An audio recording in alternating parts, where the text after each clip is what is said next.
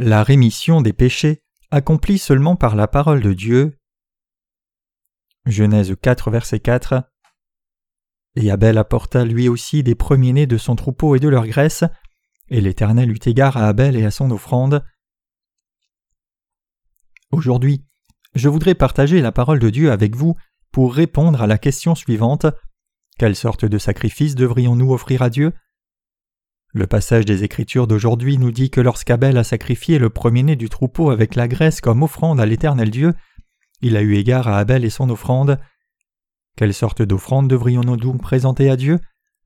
Nous devrions présenter nos offrandes à Dieu afin de le remercier pour la grâce qu'il a répandue sur nous, pour l'exalter et le révérer du fond de nos cœurs.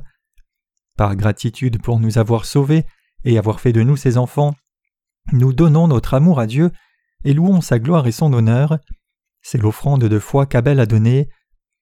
Abel a donné son sacrifice à Dieu avec les premiers-nés du troupeau et leur graisse. Dieu l'a considéré, lui et son offrande. En d'autres termes, Dieu a pris plaisir à accepter l'offrande de la foi d'Abel. Qu'est-ce que Dieu aurait fait si Abel avait seulement apporté les premiers-nés du troupeau sans la graisse lorsqu'il a fait son sacrifice? Il ne l'aurait probablement pas accepté. Cependant, il est clairement écrit dans la Bible qu'Abel a apporté les premiers-nés du troupeau et leur graisse. Les premiers-nés du troupeau et leur graisse constituent les composants corrects de la foi qui sont indispensables pour venir devant Dieu. En d'autres termes, nous devons venir devant Dieu en nous confiant dans sa justice et en portant sa gloire. Quand nous approchons de Dieu, nous devons effectivement nous tenir dans sa présence avec ce qu'il a fait dans sa gloire, sa vérité et en nous. C'est alors seulement que Dieu est glorifié, et c'est alors seulement que Dieu accepte notre offrande, déverse le Saint-Esprit sur nous et nous donne la bénédiction de la vie éternelle. Quand nous apportons nos offrandes à Dieu, nous devons infailliblement apporter la graisse aussi. La Bible dit de nombreuses fois qu'il est absolument indispensable que les vrais adorateurs apportent la graisse. Pourquoi devons-nous apporter la graisse quand nous nous tenons dans la présence de Dieu? Dans la Bible, la graisse ou l'huile désigne le Saint-Esprit. Le Saint-Esprit n'est autre que Dieu lui-même. Quand nous offrons des sacrifices à Dieu, si nous devions nous approcher de lui à notre propre façon avec de simples rituels formels, Dieu n'accepterait pas de telles offrandes. Nous devons lui offrir le sacrifice correct et la foi correcte qui nous a été spécifiée. Dans l'Ancien Testament, Dieu demandait du bétail sans défaut en sacrifice. Ce sacrifice sans défaut ne désigne nul autre que Jésus-Christ qui est venu sur la terre comme l'agneau de Dieu. Pour devenir l'appropriation de la race humaine tout entière. Cela signifie que Jésus-Christ est le Dieu qui est venu vers nous, conçu par une vierge par l'action du Saint-Esprit, tout comme cela a été promis par le prophète Ésaïe. Ésaïe 7, 14. En d'autres termes, Dieu lui-même qui est l'Esprit sacré est venu sur la terre sous la forme du bébé Jésus incarné dans la chair d'un homme. Conçu par le Saint-Esprit, le Dieu sans péché a revêtu la chair d'un homme pour demeurer parmi nous, c'est pour cela que Jésus est appelé le Dieu Emmanuel et ce mot Emmanuel signifie Dieu avec nous. Matthieu 1 verset 23. Jésus est venu sur la terre incarné dans la chair d'un homme, et pour expier tous les péchés de l'humanité, il a offert son corps à Dieu le Père comme un sacrifice de paix.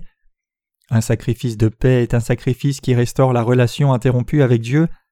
Pour qu'un pécheur se tienne dans la présence de Dieu, il doit d'abord sacrifier une offrande qui expie ses péchés. En d'autres termes, pour faire tomber le mur du péché qui l'empêche d'avoir une relation avec Dieu, il doit apporter un agneau sans défaut ou un bouc choisi par Dieu comme sacrifice, poser ses mains sur sa tête, faire couler le sang et l'offrir à Dieu. À travers tout cela, il est alors en mesure d'être réconcilié avec Dieu. À cause de leurs péchés, les êtres humains ne peuvent pas être proches de Dieu, mais en s'approchant de lui avec un sacrifice, ils peuvent restaurer leur paix avec lui. Donc lorsqu'un pécheur transfère ses péchés sur son animal sacrifié en posant ses mains sur sa tête, tue l'animal, coupe la chair en morceaux, enlève la graisse des entrailles et offre la chair et la graisse à Dieu, en les brûlant par le feu sur l'autel des holocaustes, Dieu accepte ce sacrifice avec plaisir. Ainsi la graisse est un élément indispensable de la foi pour le sacrifice correct. C'est en présentant une offrande de paix que l'humanité peut avoir une relation avec Dieu et recevoir son amour. Cette offrande de paix n'est autre que Jésus-Christ notre Sauveur. En acceptant toutes nos insuffisances et nos péchés sur son propre corps par l'imposition des mains de Jean-Baptiste, et en mourant à notre place, Jésus nous a permis d'être réconciliés avec Dieu. Maintenant quiconque croit en Jésus qui est devenu l'offrande de paix parfaite peut être en communion avec Dieu et peut vivre avec l'aide, les soins, l'amour et les bénédictions de Dieu. Il est écrit en Lévitique 4 verset 31 Il enlèvera toute la graisse comme on enlève la graisse de l'offrande de paix, et le sacrificateur le brûlera sur l'autel comme une odeur agréable à l'Éternel. C'est ainsi que le sacrificateur fera l'expiation pour lui et il lui sera pardonné. Le peuple d'Israël dans l'Ancien Testament faisait son sacrifice à Dieu de cette manière. En d'autres termes, lorsqu'il sacrifiait une offrande pour le péché ou une offrande de paix, il coupait l'abdomen d'un agneau ou d'un bouc, sortait la graisse attachée au foie, les entrailles, les boyaux, puis la graisse sur l'autel des holocaustes, avec les morceaux de la chair et les brûlait en offrande pour Dieu. Dieu leur avait dit de ne pas seulement offrir la chair d'un agneau ou d'un bouc, mais aussi d'offrir sa graisse. Jésus-Christ est devenu l'offrande de paix qui a expié tous les péchés de l'humanité. Jésus-Christ qui est venu comme la vraie substance du sacrifice de l'Ancien Testament est devenu le souverain sacrificateur de la race humaine entière, et en portant nos péchés sur son corps et l'offrant à Dieu comme notre offrande de paix, il nous a donné la possibilité de ne manquer de rien pour venir devant Dieu et nous tenir dans sa présence. Ce Jésus qui a expié nos péchés à notre place est notre propre offrande de paix, il est devenu notre offrande de paix pour restaurer notre relation avec Dieu. Jésus-Christ est Dieu lui-même, la deuxième personne de Dieu, le Fils qui est l'Esprit sacré, est venu sur la terre incarné dans la chair de l'humanité et a offert son corps à Dieu comme une offrande de paix pour la race humaine entière. Puisqu'il a offert la chair et la graisse à Dieu, c'est-à-dire parce que lui, Dieu lui-même, a été baptisé et a porté la condamnation à la croix, quand il est mort, nos péchés ont pu vraiment disparaître. Maintenant nous venons devant Dieu avec l'offrande de la foi en Jésus-Christ. Nous pouvons être en communion avec Dieu sans aucun obstacle. L'apôtre Jean témoigne que Jésus est le vrai Dieu qui est venu par l'eau et le sang. Il dit aussi que l'eau, le sang et l'esprit témoignent tous que Jésus-Christ est devenu notre offrande de paix. 1 Jean 5 versets 6 à 8. Pour qu'un animal devienne une offrande de paix légale, il doit être sans défaut, et deuxièmement il doit prendre le péché à travers l'imposition des mains et verser son sang à mort. Troisièmement la chair et la graisse de cet animal doivent être mis sur l'autel des holocaustes pour être brûlés. C'est seulement quand toutes ces conditions sont entièrement remplies que l'on peut recevoir la rémission des péchés pour être réconcilié avec Dieu. De quoi l'eau témoigne-t-elle alors?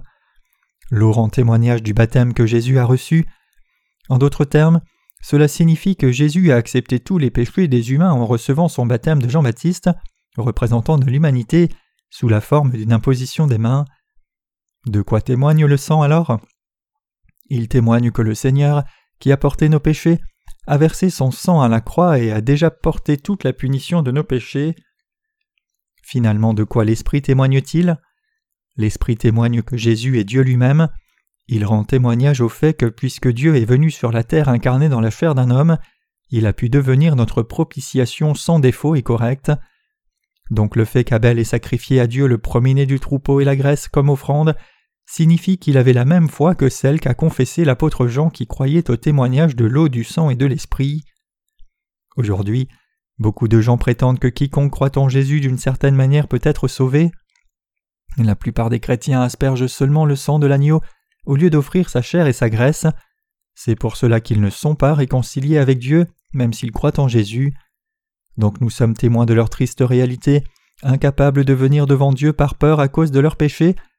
C'est pourquoi ils ont encore des péchés dans leur cœur, parce que bien qu'ils croient en Jésus, ils ne connaissent pas correctement et ils n'offrent pas la chair avec la graisse au Seigneur.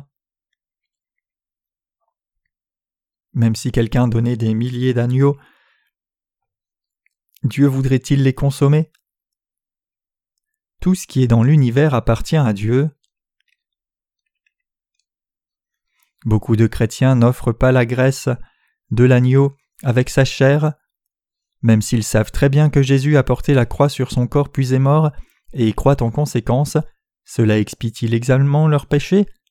En d'autres termes, bien qu'ils réalisent la souffrance que Jésus a portée à la croix en se demandant quelle douleur Jésus a souffert à la croix, combien cela a dû être douloureux et honteux, peuvent-ils réellement être sauvés juste en croyant au sang de la croix seule?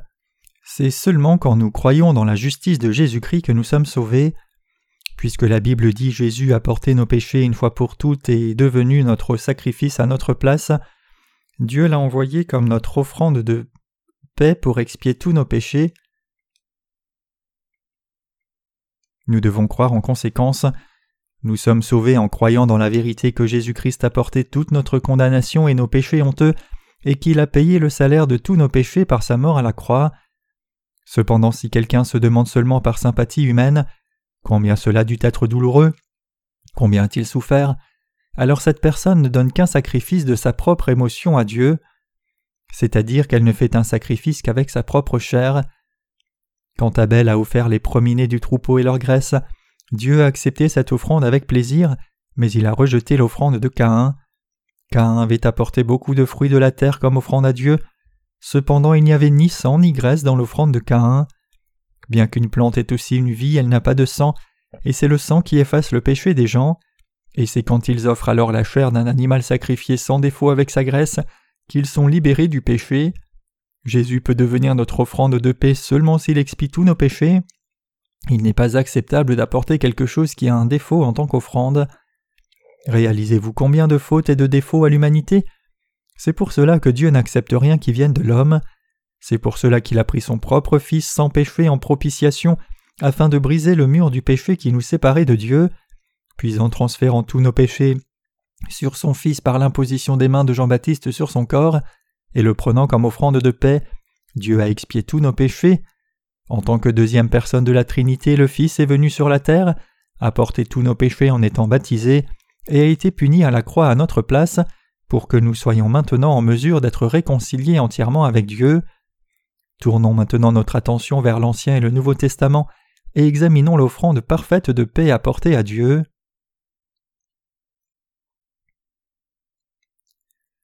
Le système sacrificiel de l'Ancien Testament. Lisons Lévitique 4 versets 27 à 31. Et si quelqu'un du peuple du pays a péché par erreur en faisant à l'égard de l'un des commandements de l'Éternel ce qui ne doit pas se faire, et s'est rendu coupable, si on lui a fait connaître son péché et qu'il a commis, alors il amènera son offrande une chèvre, une femelle sans défaut pour son péché qu'il a commis, et il posera sa main sur la tête du sacrifice pour le péché, et égorgera le sacrifice pour le péché au lieu où l'on égorge l'Holocauste. Et le sacrificateur prendra du sang de la chèvre avec son doigt, et le mettra sur les cornes de l'autel de l'Holocauste, et il versera tout le sang au pied de l'autel.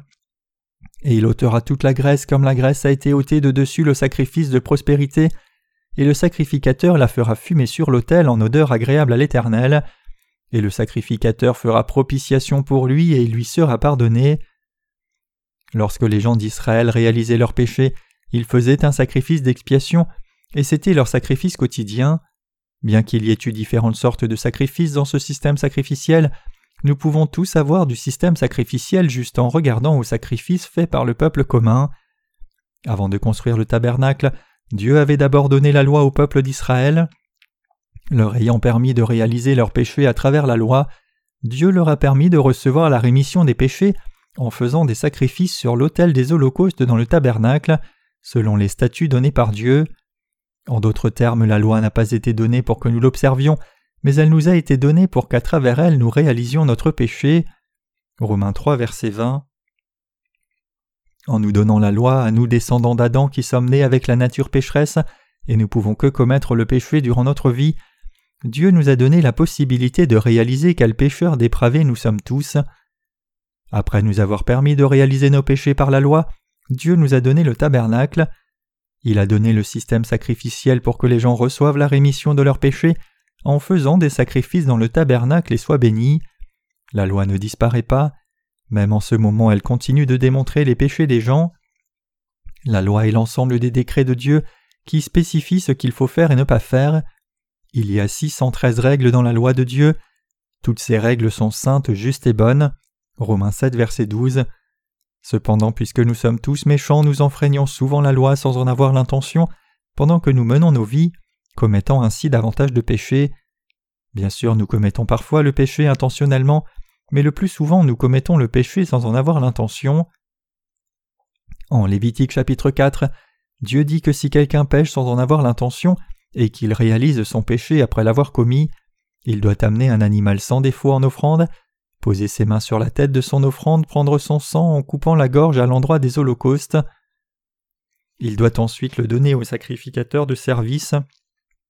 Le sacrificateur doit mettre ce sang sur les cornes de l'autel des holocaustes situés aux quatre coins,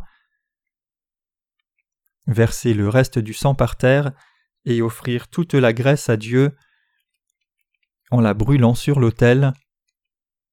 Alors le pécheur pouvait recevoir la rémission des péchés de la part de Dieu, c'est la grâce de Dieu.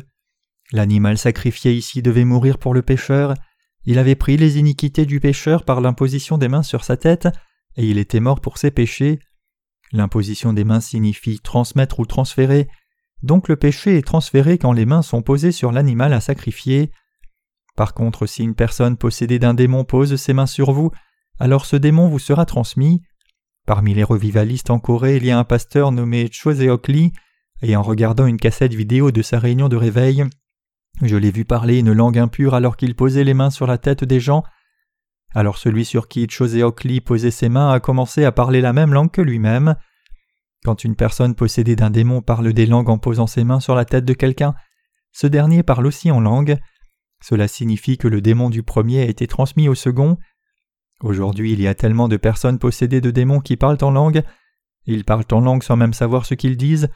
Donc quand vous écoutez attentivement ce qu'ils disent en réalité, vous pourriez découvrir qu'ils blasphèment Dieu. C'est une chose si dégoûtante. Hier j'ai parlé avec une sœur qui a été formée dans une certaine organisation missionnaire évangélique. Quand je lui ai demandé Pourquoi Jésus a-t-il été baptisé? Elle a répondu Il a été baptisé pour donner un exemple d'humilité. Je lui ai alors demandé Où cela est-il écrit dans la Bible? Elle a dit alors que bien qu'elle ne sache pas exactement ce que dit la Bible, puisqu'elle avait appris de la part des pasteurs que Jésus était baptisé à cause de son humilité, c'est ce qu'elle croyait. Elle a insisté avec entêtement jusqu'à la fin, puis nos chemins se sont séparés. Mes chers croyants, en dépit de sa croyance bornée, il est clairement écrit dans la Bible que Jésus a été baptisé pour accomplir toute justice. Matthieu 3, verset 15. Lévitique 1, verset 1 à 4 dit Et l'Éternel appela Moïse et lui parla de la tente d'assignation, disant Parle aux fils d'Israël et dis-leur Quand un homme d'entre vous présentera une offrande à l'Éternel, vous présenterez votre offrande de bétail, de gros et de menu bétail. Si son offrande est un holocauste de gros bétail, il la présentera un mâle sans défaut, il la présentera à l'entrée de la tente d'assignation pour être agréé devant l'Éternel, et il posera sa main sur la tête de l'Holocauste. Il sera agréé pour lui pour faire propitiation pour lui. Mes chers croyants, Dieu dit que pour venir devant lui et offrir un sacrifice, cette imposition des mains doit être faite sans faute, et cette imposition des mains dans l'Ancien Testament préfigurait le baptême que Jésus a reçu de Jean-Baptiste. Parmi les douze fils de Jacob, il y avait un fils nommé Lévi. Le nom Lévi signifie unir. Le livre du Lévitique contient beaucoup de statuts au sujet du système sacrificiel, dans lequel les sacrificateurs de la tribu de Lévi permettaient au peuple d'Israël de s'unir à Dieu en faisant des sacrifices d'expiation à leur place. Autrement dit, il enseigne clairement et concrètement comment l'on peut être uni à Dieu en faisant des sacrifices. Il y a certaines conditions spécifiées par Dieu pour son sacrifice, pour sacrifier une offrande qui est acceptée par Dieu, un animal sans défaut devait être préparé d'abord, et deuxièmement, le pécheur devait transférer le péché sur l'offrande en posant les mains sur sa tête. C'était alors accepté par Dieu avec plaisir.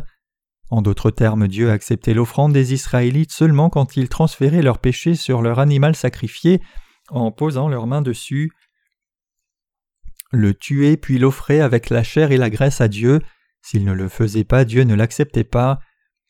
Quand les gens d'Israël dans l'Ancien Testament sacrifiaient leur offrande pour recevoir la rémission quotidienne des péchés, ils posaient infailliblement leurs mains sur la tête de l'animal sacrifié pour transférer leur péché dessus, et quand leur péché était transféré dessus, ils coupaient la gorge de l'animal et prenaient son sang. Vous pouvez imaginer combien il devait y avoir de sang, puisque tout le sang de l'animal sacrifié était versé comme ceci. Après que tout le sang ait été pris, le sacrificateur en prenait un peu avec ses doigts et le mettait sur les cornes de l'autel des holocaustes, puis versait le reste à la base de l'autel. Lévitique 4, verset 30. Le sol ou le champ désigne le cœur humain. Dans la parabole du semeur, Jésus a illustré le cœur humain en faisant une analogie avec la terre. Le fait que le sang de l'animal sacrifié soit versé sur les cornes de l'autel des holocaustes révélait que les iniquités du pécheur qui avait mis ses mains sur le sacrifice étaient expiées par ce sang. Jérémie 17, 1 dit Le péché de Judas est inscrit avec une pointe de fer, il est gravé avec une pointe de diamant sur la table de leur cœur et sur les cornes de vos autels. Les cornes de l'autel des holocaustes représentent les livres du jugement qui enregistrent le péché des gens devant Dieu. Lorsque quelqu'un commet le péché, ce péché est inscrit dans sa conscience et il est inscrit aussi dans les livres du jugement devant Dieu. Puisque ces péchés sont inscrits avec une pointe de fer et une pointe de diamant, ils sont inscrits en détail et ne peuvent être effacés par aucun effort humain. Le péché ne peut être expié que par une vie. Autrement dit, le salaire du péché, c'est la mort. Romains 6, verset 23. C'est pour cela que Dieu a établi la loi du salut de l'expiation. En d'autres termes, alors que tout pécheur doit mourir et être condamné, Dieu a permis que le sacrifice prenne les péchés du pécheur et donne sa vie à la place du pécheur. Cela signifie que le sang, le prix de la vie, est offert à Dieu. Puisque le salaire du péché c'est la mort, on ne peut expier que par le sang, c'est-à-dire la vie. Donc quand Dieu voyait le sang sur les cornes de l'autel des holocaustes et ce qui était versé à la base de l'autel, Dieu l'a prouvé. Le salaire de vos péchés a maintenant été payé. C'était le sacrifice quotidien du peuple d'Israël. Lorsque quelqu'un commet le péché, son péché est inscrit dans son cœur. Même s'il commet le péché par erreur sans le réaliser, Dieu l'inscrit sur les tables de son cœur. Donc même s'il peut dire avoir oublié, le péché inscrit dans son cœur ne peut pas être effacé. C'est pour cela que lorsqu'un pécheur essaye de prier, il finit par confesser Seigneur, veuille pardonner mon péché. Quand il y a du péché dans nos cœurs, la conscience est purifiée seulement si nous payons le salaire de ce péché. Si nous n'en payons pas le salaire, nous ne pouvons pas tolérer la souffrance qui est infligée à notre conscience. Donc dans le système sacrificiel de l'Ancien Testament, le fait que le sang de l'animal sacrifié soit versé par terre signifie que la conscience doit être purifiée, réalisant que même si les péchés étaient inscrits dans mon cœur, mon sacrifice est mort à ma place et a payé le salaire de mes péchés. Un animal sacrifié ne connaît pas le péché, c'est pour cela qu'il peut porter le péché de l'humanité. Les animaux n'ont pas de péché, puisqu'ils n'ont même pas la loi, le péché n'a pas été établi pour eux. Seuls les êtres humains connaissent le péché. Cependant, en regardant le sang de l'animal sacrifié, le pécheur peut réaliser Je devais mourir comme ceci, mais cet animal est mort à ma place. Donc ceux qui ont transféré leur péché sur leur animal sacrifié en posant leurs mains sur sa tête rentraient chez eux avec le cœur purifié de ses péchés. Après cela, le sacrificateur coupait l'animal en morceaux, posait les morceaux de la chair et la graisse sur l'autel des holocaustes, et les brûlait par le feu pour les offrir à Dieu. Dieu acceptait alors le sacrifice. C'était une bonne odeur pour Dieu de condamner l'animal par le feu à la place du pécheur. Même si quelqu'un qui avait du péché devait mourir par évidence, parce que Dieu aimait l'humanité, il a permis aux pécheurs de l'Ancien Testament de tuer un animal à leur place et de recevoir la rémission des péchés par ce système sacrificiel, et les a ainsi réconciliés avec lui, et leur a permis d'entrer dans le royaume des cieux. C'est la façon dont les gens de l'Ancien Testament pouvaient s'approcher de Dieu. Les gens d'Israël au temps de l'Ancien Testament recevaient la rémission de leurs péchés de cette façon. Cependant tout le monde commet du péché chaque jour. Au moment où quelqu'un nous fait du mal, nous nous mettons en colère et insultons cette personne. Les Israélites de l'Ancien Testament n'étaient pas différents. Une fois qu'ils recevaient la rémission de ses péchés, le lendemain même ils commettaient de nouveau le péché. Il fallait alors amener un autre animal sans défaut et poser les mains sur sa tête. Le sacrificateur devait tuer l'animal, couper sa gorge, mettre son sang sur l'autel des holocaustes, verser le reste du sang par terre, couper la chair en morceaux, enlever les viscères, enlever la graisse et mettre le feu à l'autel des holocaustes. Ces sacrifices devaient être apportés répétitivement jour après jour. Vous pouvez donc imaginer combien cela devait être pesant. Pour faire des sacrifices aussi souvent, nombreux béliers, agneaux et boucs étaient nécessaires. Cela implique que le peuple d'Israël enlevait son troupeau non seulement pour manger, mais pour faire des sacrifices afin de recevoir la rémission des péchés. À cause de cela, Dieu a donné aux Israélites le système sacrificiel du jour de l'expiation, par lequel ils pouvaient transférer leurs péchés annuels en une fois plutôt que les péchés de chaque jour, pour qu'ils ne trouvent pas trop fatigant de faire des sacrifices quotidiens et n'abandonnent l'idée de recevoir la rémission des péchés puis ne finissent en enfer par conséquent. Le salut éternel prophétisé par le sacrifice du jour de l'expiation. Lisons Lévitique 16, versets 29 à 30. Et ceci sera pour vous un statut perpétuel. Au septième mois, le dixième jour du mois, vous affligerez vos âmes et vous ne ferez aucune œuvre tant l'Israélite de naissance que l'étranger qui séjourne au milieu de vous, car en ce jour-là il sera fait propitiation pour vous, afin de vous purifier, et vous serez purs de tous vos péchés devant l'Éternel. Dieu a fixé le dixième jour du septième mois comme le jour d'expiation, et il a demandé au peuple d'Israël de lui offrir le sacrifice qui effaçait tous les péchés commis par le peuple entier pendant toute une année. Pour le peuple d'Israël qui commettait le péché chaque jour, et qui était fatigué de faire des sacrifices quotidiens, déçu de lui-même, et sur le point d'abandonner tout espoir, Dieu a donné un autre moyen d'être réconcilié avec lui et d'entrer dans son royaume. Quand les Israélites faisaient ce sacrifice du jour de l'expiation par la foi, tous les péchés annuels que tout le peuple d'Israël avait commis depuis l'année précédente au jour de l'expiation jusqu'à ce jour de l'expiation présent étaient expiés une fois pour toutes. Lisons Lévitique 16 versets 6 à 10 ensemble d'une même voix. Et Aaron présentera le taureau du sacrifice pour le péché qui est pour lui-même, et fera propitiation pour lui-même et pour sa maison. Et il prendra les deux boucs et les placera devant l'Éternel à l'entrée de la tente d'assignation. Et Aaron jettera le sort sur les deux boucs, un sort pour l'Éternel et un sort pour Azazel. Et Aaron présentera le bouc sur lequel le sort sera tombé pour l'Éternel, et en fera un sacrifice pour le péché, et le bouc sur lequel le sort sera tombé pour Azazel sera placé vivant devant l'Éternel, afin de faire propitiation sur lui, pour l'envoyer au désert pour être Azazel. Aaron était le chef de tous les sacrificateurs, c'est-à-dire qu'il était le souverain sacrificateur. Ayant préparé deux boucs, Aaron les sacrifiait pour le peuple d'Israël le dixième jour du septième mois, le jour de l'expiation. Pour offrir le sacrifice d'expiation pour le peuple, il devait être d'abord remis de ses péchés, donc il sacrifiait un animal pour lui-même et sa maison auparavant.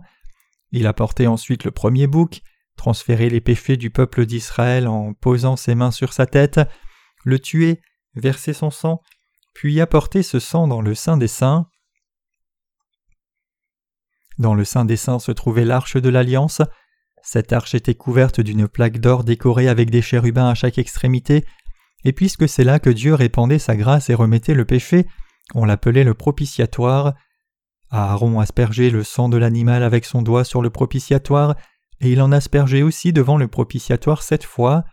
Lévitique 16, versets 11 à 16.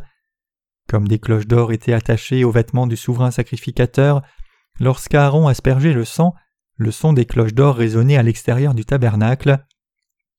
Exode 28, versets 33 à 34. Le sang, c'est la vie. La vie du corps se trouve dans le sang. Sans cela, personne ne peut vivre. Les scientifiques disent qu'alors que tous les organes de tissu qui forment le corps humain sont mystérieux, rien n'est aussi mystérieux et étonnant que le sang car Dieu s'est assuré que la vie du corps soit maintenue par le sang, et peu importe les avancées de la science et de la médecine moderne, l'on dit que le sang lui-même ne peut pas être fabriqué artificiellement. Aaron a aspergé le sang de l'animal sacrifié comme salaire des péchés du peuple d'Israël, tout comme Dieu a dit, car l'âme de la chair est dans le sang, et moi je vous l'ai donné sur l'autel pour faire propitiation pour vos âmes, car c'est le sang qui fait propitiation pour l'âme. Lévitique 17, verset 11.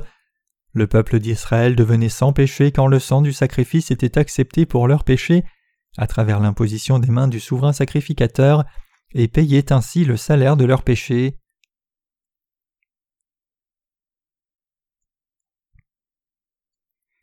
La signification de l'aspersion du sang du sacrifice sept fois. Le chiffre sept est le chiffre de Dieu et révèle la perfection, après avoir fait les cieux et la terre et tout ce qui s'y trouve en six jours, Dieu s'est reposé le septième jour. Dieu a béni le septième jour et l'a sanctifié. Genèse 2, versets 2 à 3.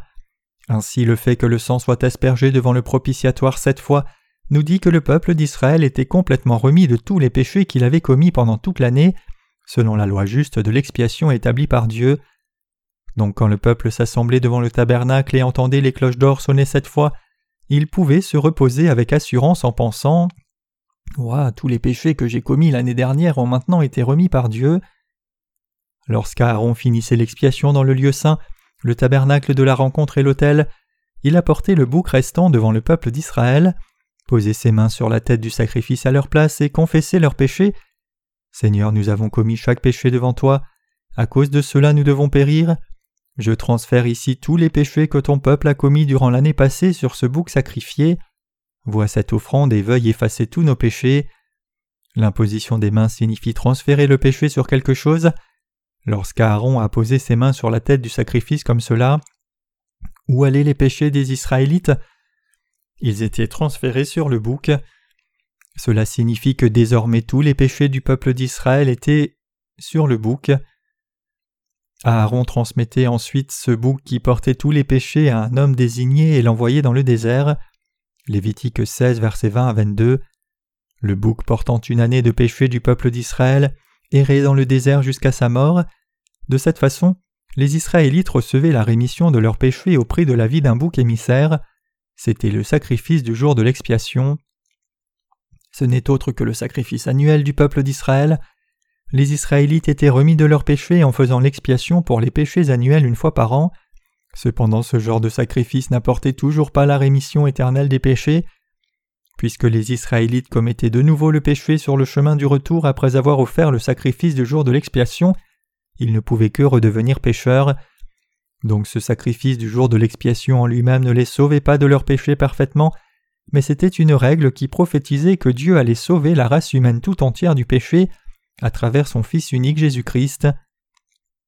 Lévitique 16, verset 29 déclare Ceci sera pour vous un statut perpétuel. En d'autres termes, le fait que tous les péchés annuels du peuple d'Israël tout entier étaient transférés une fois pour toutes sur le sacrifice, lorsqu'Aaron le représentant posait ses mains sur sa tête, est un précurseur de la rédemption éternelle. Le sacrifice qui prenait les péchés des Israélites ici et mourait à leur place était une ombre de Jésus qui allait porter nos péchés. Après tout, comment un simple animal pourrait-il parfaitement expier les péchés de l'humanité? Hébreux 10, verset 4. Le fait que Jésus-Christ soit l'agneau de Dieu porte la même signification. Cela signifie que même si Dieu n'a pas de péché, il a porté tous nos péchés. C'est pour cela que Jésus-Christ Dieu lui-même est venu sur la terre incarné dans la chair d'un homme, a porté tous nos péchés sur son corps pur par l'imposition des mains, est mort à la croix à notre place, ressuscité des morts, et a ainsi donné la possibilité de recevoir la rémission des péchés à tous en connaissant et croyant en Christ. C'est pour cette raison que Jésus-Christ est venu sur la terre.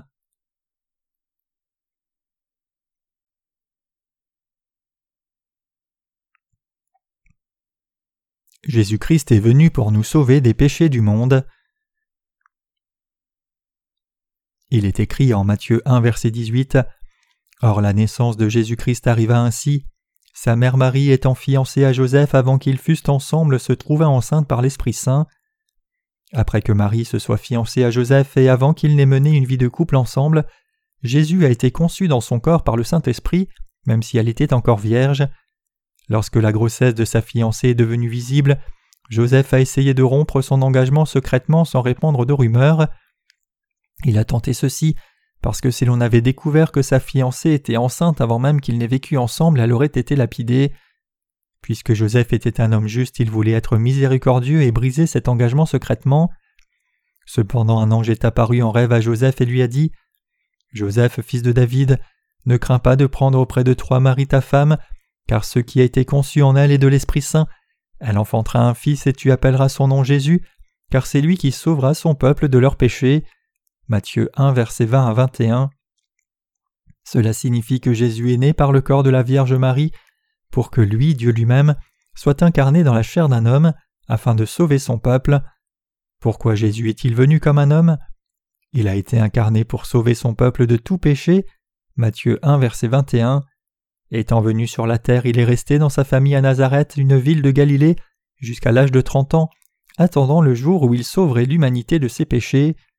Puis lorsqu'il a eu trente ans, il a commencé son ministère d'expiation des péchés de la race humaine tout entière dans ce monde. Lisons Matthieu 3, versets 13 à 17. Alors Jésus vient de Galilée au Jourdain auprès de Jean pour être baptisé par lui, mais Jean l'en empêchait fort, disant Moi j'ai besoin d'être baptisé par toi, et toi tu viens à moi. Et Jésus répondant lui dit Laisse faire maintenant, car ainsi il nous est convenable d'accomplir toute justice. Alors il le laissa faire. Et Jésus, ayant été baptisé, monta aussitôt s'éloignant de l'eau. Et voici les cieux lui furent ouverts, et il vit l'Esprit de Dieu descendre comme une colombe et venir sur lui. Et voici une voix qui venait des cieux disant Celui-ci est mon Fils bien-aimé en qui j'ai trouvé mon plaisir.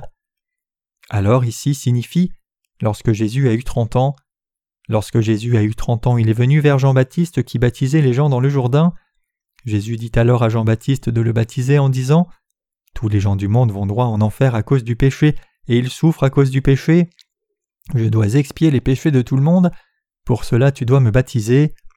Qui est Jean-Baptiste C'est un descendant d'Aaron et le représentant de l'humanité. Luc 1, verset 5 à 13, Matthieu 11, verset 11.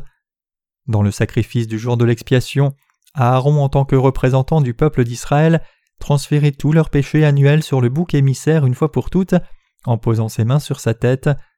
De même Jean-Baptiste, le plus grand de ceux qui sont nés de femmes, c'est-à-dire le représentant de l'humanité, a baptisé Jésus sous la forme d'une imposition des mains sur sa tête, et ainsi transféré tous les péchés de la race humaine tout entière sur lui une fois pour toutes.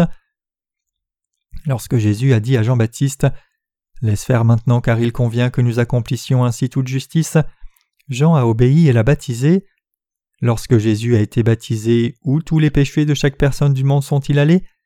Ils ont été transférés sur le corps de Jésus. C'est parce que Jésus a ainsi porté nos péchés en vue de payer le salaire de ses péchés qu'il a pu porter la punition de tous ses péchés à la croix. Nos péchés ont aussi été transférés sur la tête de Jésus-Christ. Il est écrit Mais il a été frappé pour nos fautes, il a été brisé pour nos iniquités, le châtiment qui nous donne la paix est tombé sur lui, et par ses meurtrissures nous sommes guéris. Nous étions tous comme des brebis égarées, chacun suivait sa propre voie, et l'Éternel a fait tomber sur lui l'iniquité de tous. Isaïe 53, versets 5 à 6. C'est parce que Jésus a pris tous nos péchés qu'il a été frappé et brisé. Donc si Jésus était mort à la croix sans avoir d'abord été baptisé, cela aurait été en vain. Pour que nous puissions recevoir la rémission de nos péchés, il devait d'abord prendre nos péchés puis mourir ensuite à la croix. Jésus-Christ est le Fils de Dieu, il n'a aucun péché du tout. Même s'il est sans péché, il a porté les péchés de l'humanité et s'est offert lui-même à Dieu comme notre propitiation et c'est ainsi que nous avons été sauvés. À cause de cela tout le monde peut maintenant recevoir la rémission des péchés s'il croit seulement en Jésus, qui est venu par l'eau et l'Esprit. Rien n'est plus facile que croire en Jésus-Christ.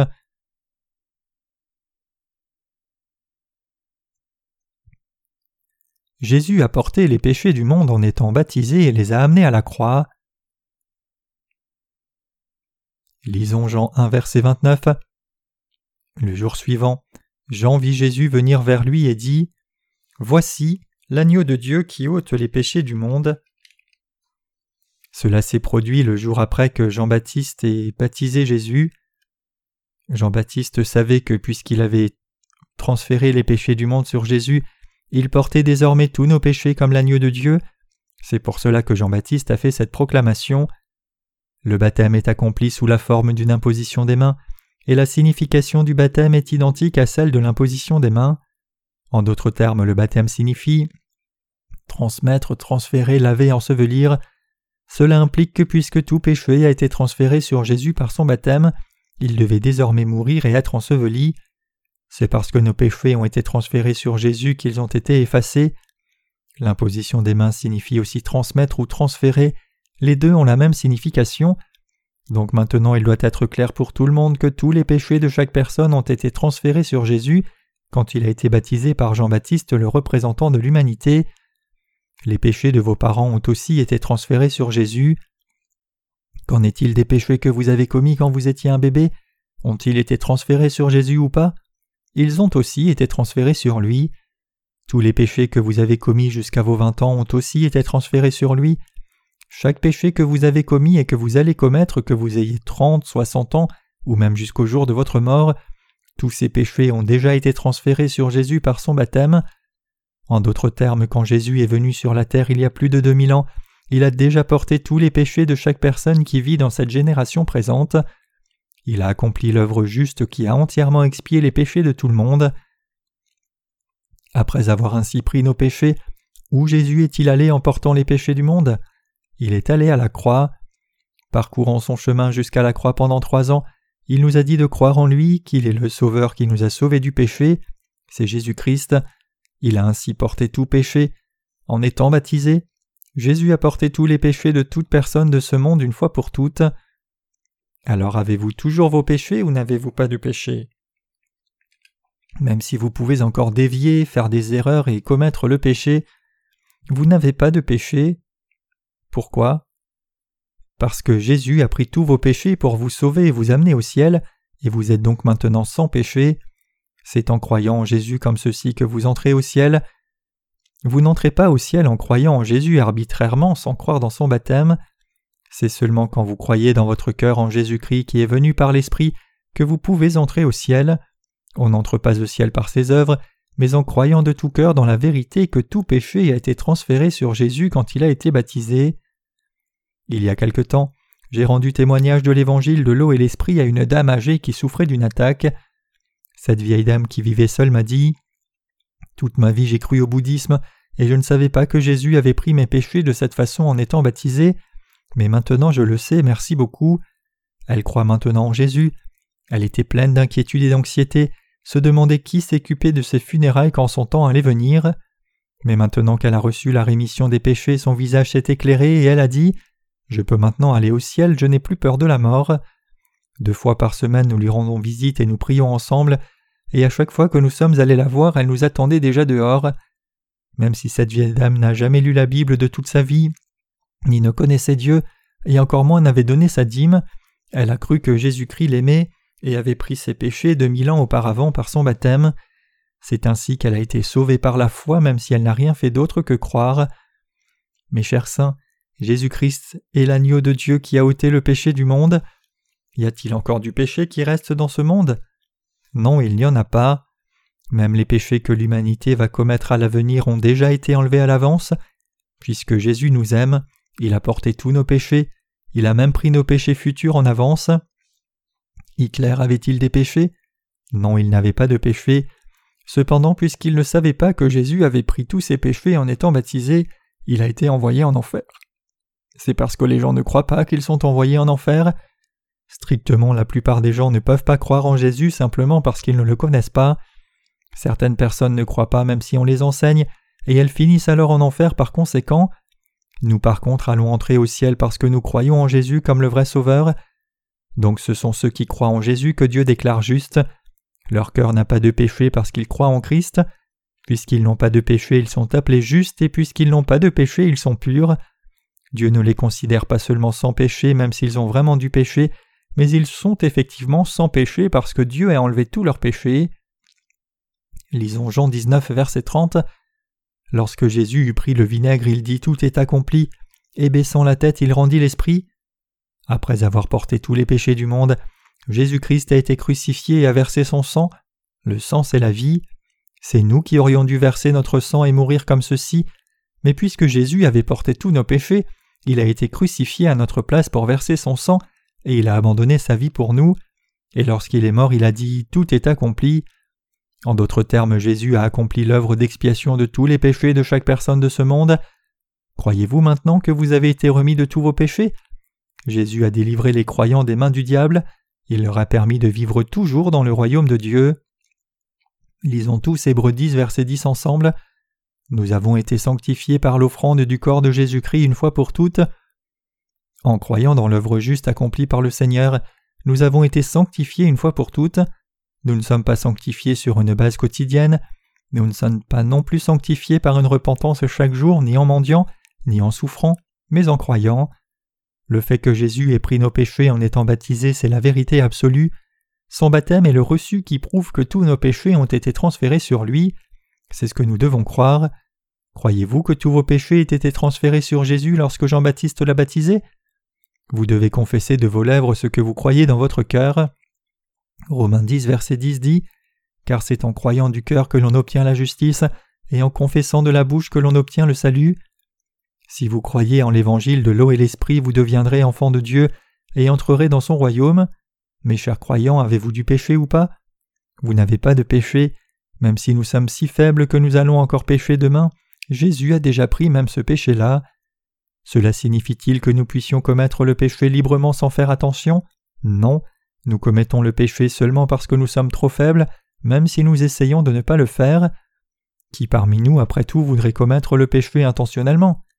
Quelqu'un qui a des vêtements propres voudrait-il se jeter dans une flaque de saleté? Alors que quelqu'un en haillon pourrait dormir dans une décharge, personne qui porte des vêtements propres ne voudrait dormir sur un tas de saleté. En d'autres termes, les justes ne peuvent vouloir commettre des actes impurs volontairement, alors que ceux qui ne sont pas nés de nouveau sont clairement capables de cela, et même si ceux qui ont reçu la rémission des péchés peuvent être tentés, le Saint-Esprit guide nos cœurs pour que nous ne vivions pas sans retenue. La Bible dit Nous avons été sanctifiés par l'offrande du corps de Jésus-Christ une fois pour toutes. C'est en croyant au baptême de Jésus, en transférant le péché de toute notre vie sur lui une fois pour toutes, que nous avons reçu la rémission de nos péchés. Lisons maintenant Hébreux 10, versets 11 à 14. Et tout sacrificateur se tient debout chaque jour, faisant le service et offrant souvent les mêmes sacrifices qui ne peuvent jamais ôter les péchés. Mais celui-ci, ayant offert un seul sacrifice pour les péchés, s'est assis à perpétuité à la droite de Dieu, attendant désormais que ses ennemis soient mis pour marchepied de ses pieds. Car par une seule offrande il a rendu parfait à perpétuité ceux qui sont sanctifiés. Le passage ici décrit le sacrifice que Jésus a fait avec son corps comme un seul sacrifice pour les péchés.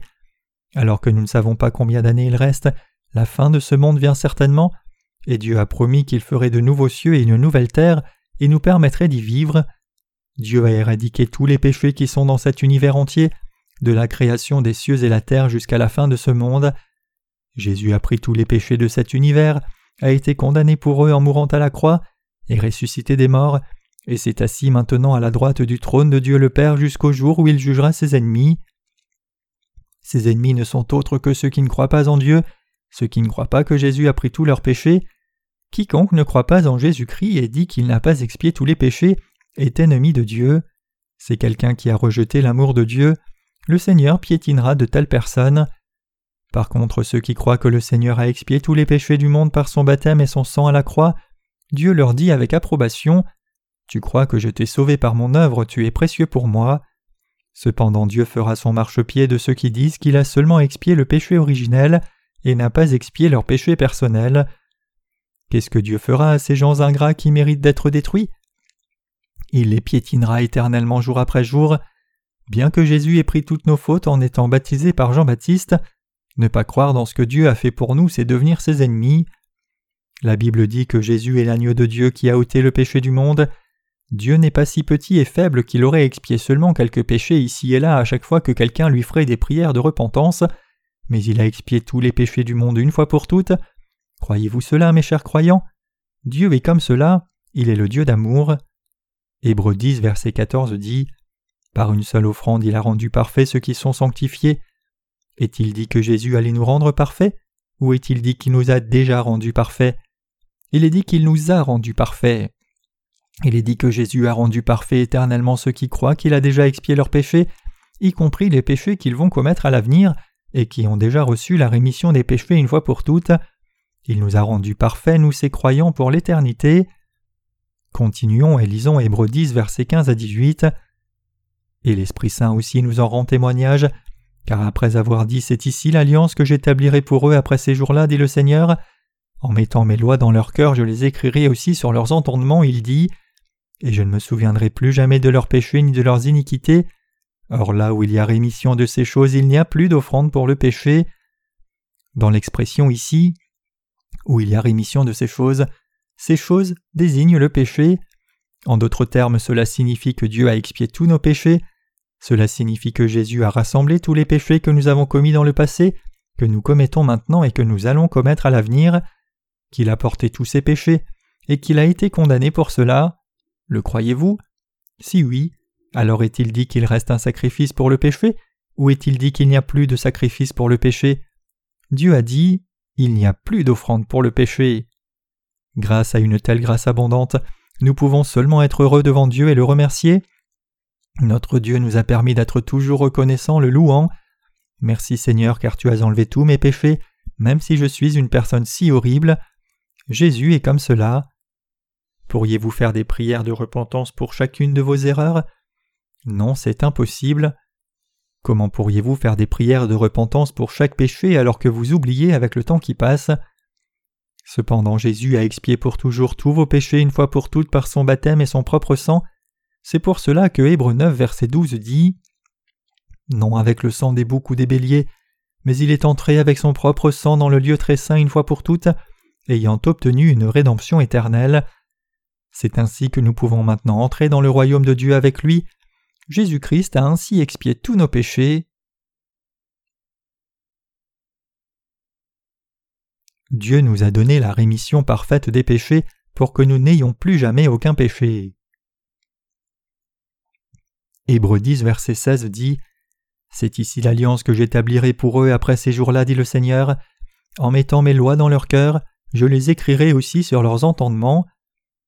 Examinons pour voir si la loi de Dieu est inscrite dans nos cœurs ou pensées. La loi de Dieu, c'est la loi de l'amour. C'est la loi d'amour de Dieu qui nous permet de réaliser nos péchés en nous donnant la loi et de recevoir la vie éternelle en croyant en Jésus-Christ. Croyez-vous que Jésus ait enlevé tous nos péchés? Notre cœur est-il sans péché maintenant? Si oui, alors la loi d'amour de Dieu est déjà inscrite dans nos cœurs, et quand nous, croyant dans l'évangile de l'eau et de l'esprit, réfléchissons rationnellement, il est aussi évident qu'il n'y ait plus de péché dans ce monde et que tous nos péchés aient disparu. C'est parce que la loi d'amour de Dieu est inscrite dans nos cœurs, c'est le salut, nous pouvons comprendre cela parce que le Saint-Esprit est venu dans nos cœurs. Sommes-nous maintenant des justes ou sommes-nous encore pécheurs? Nous sommes justes. Noé, ayant cultivé vigne, s'est enivré de vin et couché nu. Cela signifie que même Noé a des manquements. En dépit de cela, le Seigneur a appelé Noé l'homme juste. Genèse 6, verset 9. Même les justes peuvent faire des erreurs, mais puisque Jésus a pris même ces péchés-là et les a expiés aussi, ils sont toujours justes. Ce n'est pas à cause de leurs actes vertueux, mais par leur foi qu'ils sont devenus justes. Seuls les justes peuvent entrer au ciel, les pécheurs ne peuvent pas y aller. Hébreux 10, verset 18 dit Là où il y a rémission de ces choses, il n'y a plus d'offrande pour le péché. Combien cette parole rafraîchit merveilleusement nos cœurs Cela signifie que ceux qui ont reçu la rémission des péchés n'ont absolument pas besoin de mendier devant Dieu avec des larmes. Veuille pardonner mes péchés. Nous avons reçu la rémission des péchés par la foi. Nous sommes devenus les justes qui n'ont absolument aucun péché dans leur cœur. Nous sommes devenus les saints de Dieu. C'est quand nous recevons la rémission de nos péchés que le Saint-Esprit descend sur nous comme un don de Dieu envers nous. Le Saint-Esprit n'est reçu d'aucune autre manière particulière. Il est écrit en Acte 2, verset 38. Alors Pierre leur dit Repentez-vous et que chacun de vous soit baptisé au nom de Jésus-Christ pour la rémission des péchés, et vous recevrez le don du Saint-Esprit.